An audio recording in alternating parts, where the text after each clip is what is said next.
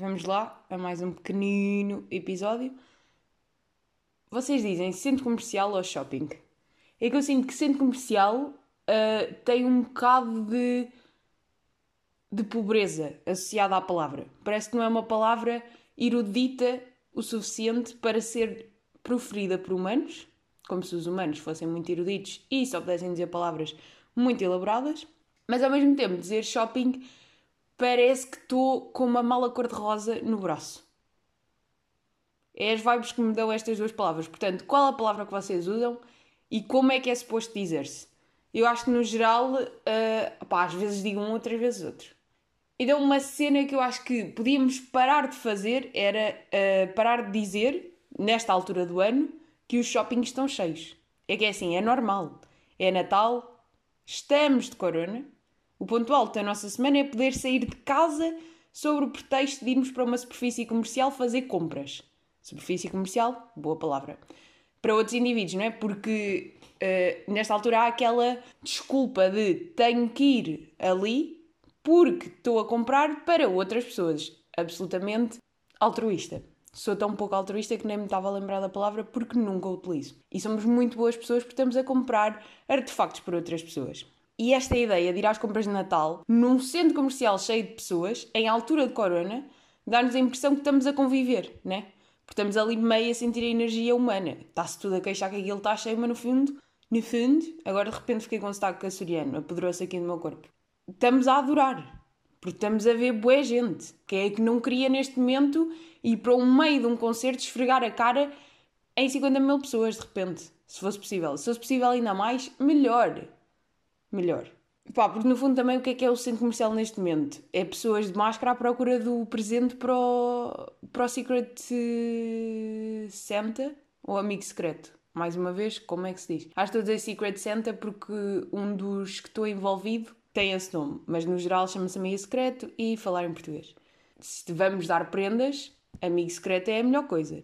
Se bem que às vezes depois também pode calhar alguém que não se quer e depois de repente estamos envolvidos. Neste momento tenho aí duas prendas de amigo secreto para tratar. Uma já está encaminhada, mas ainda não está o processo de compra. Então, percebe, tipo, quando vocês têm a ideia, fica aquele alívio, mas depois é preciso tratar tudo e depois tem que ter um papelinho e não sei quê e mete à volta de um saco e blá blá blá. O outro, estou completamente à toa e não sei o que é que vou comprar. Pronto, a vida é assim também. É o que temos e é o que, e é o que acontece. Segunda problemática do centro comercial é que não há sítio para deixar casacos como toda a gente sabe, andar em lojas dá uma sede alucinante, não é? Porque está calor, está bafo, está ar seco e estamos cheios de casacos no braço. O chapéu de chuva todo encharcado a bater-nos na perna enquanto cria uma mancha aparentemente de urina no quadríceps direito. E agora eu pergunto-vos, vocês sabem escrever quadríceps? É que é assim, eu só descobri como é que se escreve esta palavra tipo ontem.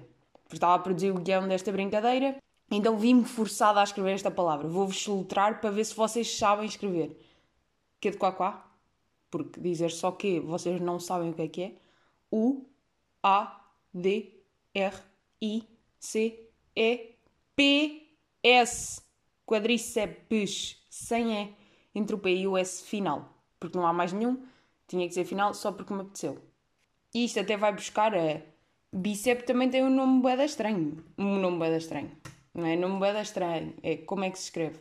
E agora, claro que estou sem net, queria pesquisar este momento, porque é que eu não vejo as coisas antes, porque é que fica assim, depois enquanto isto está a apanhar net, tenho que estar a dizer coisas que não interessam, para encher, e as bolinhas do, da net estão a andar, e de repente já está ligado, e aparece aqui uma imagem de bíceps. E mais uma vez, obrigada PC por fazeres estes barulhos. Calma que eu vou, vou desligar a voz do aparelho. Pronto, a minha questão é porque é que bíceps se escreve assim. Pá, não dava para meter lá um E entre os dois finais. Porquê que todos tríceps é igual? Pá, o que é que é isto? Bíceps braquial? Que raio? Que raio? Bíceps braqui. Está no localizado do braço. O termo bíceps braqui é uma frase em latim que significa duas cabeças de um braço. What the... Em referência ao fato de que o músculo consiste em duas estruturas com um ponto de inserção comum, próximo do cotovelo. Pronto, e de repente isto fez-me lembrar uma disciplina que eu tinha que se chamava Física dos Processos Biológicos, que. Uma disciplina, uma cadeira. Ela de repente agora ficou bué fancy a falar. Uma disciplina de universidade de primeiro ano de licenciatura. Que era uma dor. Claro que chumbei no primeiro ano, fiz no segundo ano, porque a vida é assim. E foi doloroso, pronto, foi bastante doloroso fazer essa disciplina. E o que é que aquilo era? Pá, no fundo era um bocado inventado, porque tinha a ver com cenas do corpo humano, forças, onde é que se aplica a força no cotovelo para lançar uma bola para um cesto de basquete e como é que se pega no martelo, pá, tenso, era, era horrível. É, tenho pesadelos só de estar a falar nisto aqui agora. Mas pronto, se alguém me puder elucidar porque é que se escreve assim estas palavras e porque é que não se pode hum, escrever a palavra normalmente, vou pesquisar o porquê destes nomes. Porque eu acho que tive uma altura até que pensava que era biceptes e triceptes. Pá, se calhar sou só eu que sou burra. E é o que é. No fundo, o que é que eu propunha então para os shoppings, depois de termos a perna toda molhada pelo chapéu de chuva que lá está a bater, porque está no antebraço, perto do cotovelo, preso? Arranjarem um local onde haja cacifres para deixar os casacos e as merdas. Tipo, aquilo era deixar lá uma moedinha, aquilo abria, punha-se o casaco lá dentro, nós levámos o nosso número com a chavinha do, do cacife se bem que depois podíamos perder a chave, que é um dos meus maiores medos. Até porque eu nem sei se já contei isto, mas aconteceu uma vez no ginásio. Agora que estamos de quarentena, o ginásio deixou de existir, nem uma pessoa faz exercício em casa, mas em tempos passados de vida normalizada, ia só ao ginásio. E no ginásio havia o chamado cacifo para deixar os pertences. Houve uma altura que eu decidi, hum, tive várias fases com os cacifos. Das duas, uma, ou andava com uma pequenina chave do, do cadeado, ou aloquete, conforme se localizem acima do Rio Douro, diz aloquete, se localizarem abaixo do Rio Douro, diz-se hum, cadeado. Então o que é que eu fazia? Colocava o, a pequena chave presa num puxo que eu tinha no, aqui no meu pequeno pulso, ele ficava lá preso, ou então na etiqueta da sapatilha, se bem que na etiqueta da sapatilha, na minha impressão, aquilo mais facilmente podia cair. Até porque, opá, não sei, ideias da minha cabeça. Pensava sempre, isto depois desata o laço da sapatilha, cai a chave, eu fico presa para sempre e não consigo sair. E nessa altura tudo corria bem. E vamos ver que aqui até há a probabilidade uh, de perder a chave é superior à probabilidade de esquecer do código no caso de o cadeado ser de código.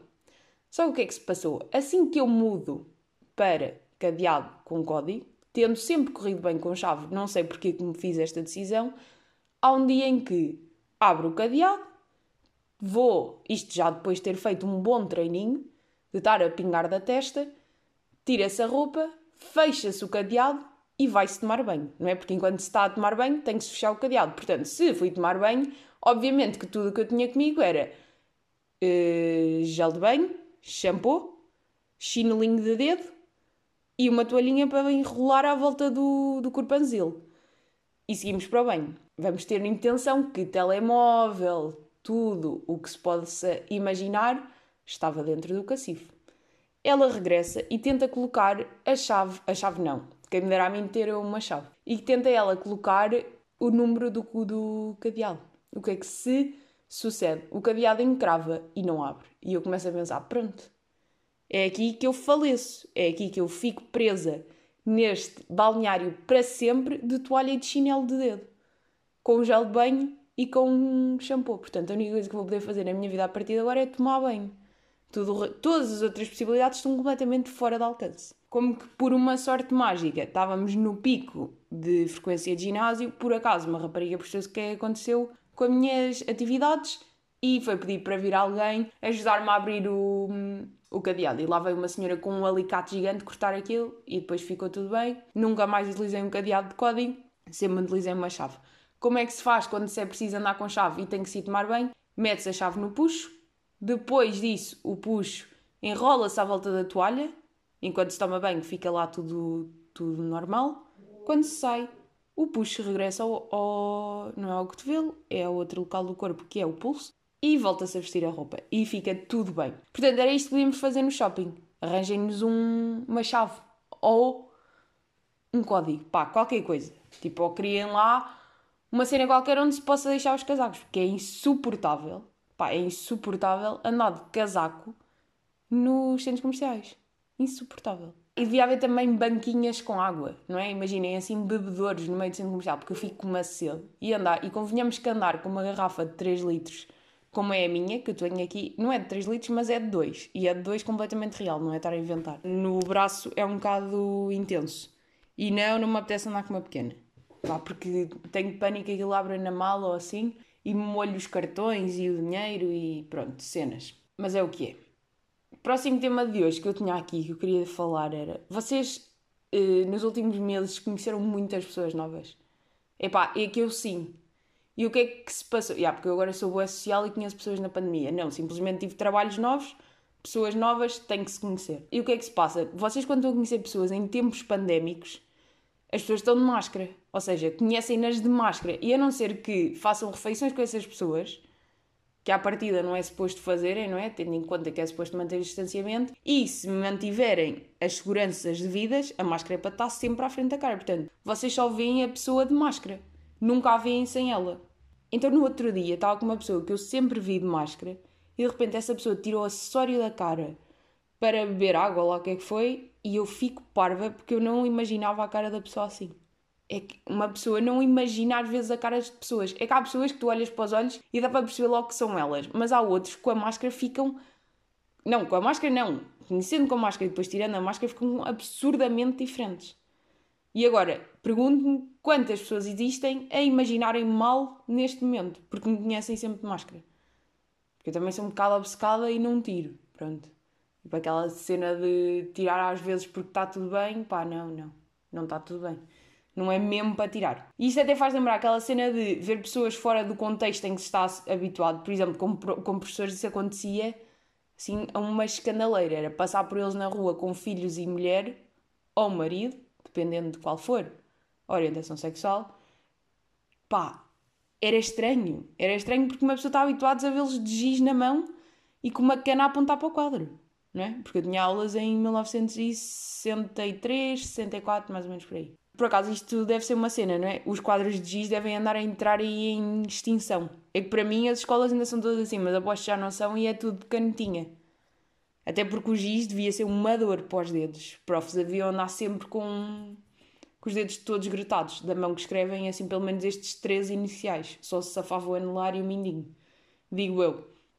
Até devia ser uma forma de detectar eh, professores na reforma. Se tivessem os dedos, os três dedos todos lixados, da direita, no caso serem destros, ou da esquerda, no caso de serem pessoas como eu, devia-se detectar assim a sua profissão. Ou não? E que devia ser uma dor. Por acaso tinha uma professora que usava uma proteção de giz. Pá, era assim uma cena de plástico que metia o giz lá dentro e aquilo depois dava para escrever assim. E digo-vos já, que inteligência! Se eu fosse professora, ia fazer exatamente o mesmo. Não, andava a estragar os meus dedos com aquele giz cortante, porque aquilo corta aquela porcaria, certo? Pá, porque aquilo é o quê? Está a secar o dedo. Está a retirar a aguinha do dedo e a criar gretas. Ou gretas, não sei dizer. Tenho sempre estas dúvidas absurdas. Pá, outras pessoas também é boeda estranho. É, por exemplo, ver um professor de educação física ou um PT de ginásio de calças de ganga. Ou de fato, então. Epá, de fato, então é, é daquelas que não há mesmo para imaginar imaginar os vestidos com roupa normal é, é absurdo, transformam-se de repente. De repente são outros. Mas é o que é. Há que fazer o esforço para. Para quê? Isto começou com o quê? Já nem sei. Acho que era com a cena das máscaras. Yeah, completamente com a cena das máscaras. Portanto, parem lá de imaginar as pessoas. Devíamos, sei lá, andar assim com uma fotografiazinha no nosso bolso e dizer: Olá, esta sou eu, agora estou de máscara, mas quando estou sem máscara, uso esta cara, que é a minha. Próximo tema, que eu hoje não estou a saber fazer pontes e, portanto, temos assim os temas aos cortes. Prendas clássicas de Natal. É o terceiro tema deste pequeno episódio de Tiro no Escuro. Porquê que as pessoas se irritam com receber meias, chocolates ou livros? É que eu acho honestamente que são assim das melhores prendas que se pode dar. Que me dará. Tipo, estão a perceber? É receber meias quando se está. Uh, porque receber meias dá bué de jeito, porque toda a gente quer aquecer o dedo grande do pé quando estão 6 graus lá fora. Não brinquem comigo. E chocolates? Chocolates é incrível.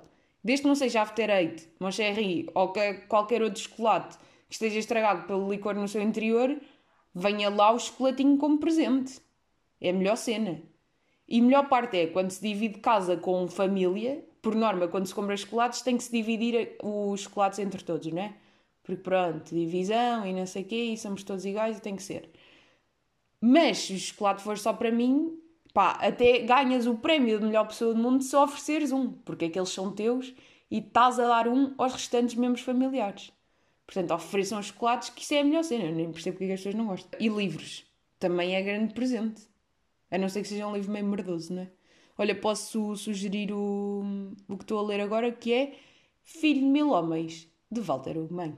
Claro que estou completamente atrasada, porque o livro já tem quase 10 anos, mas é o que é. É a minha sugestão em 2020 de um livro que é de 2011. Pá, é uma boa escrita. É aquele poético que não é irritante e que não é nada poético, mas que na minha cabeça esta descrição faz sentido. Pá, no fundo, se quiserem experimentar ler, leiam.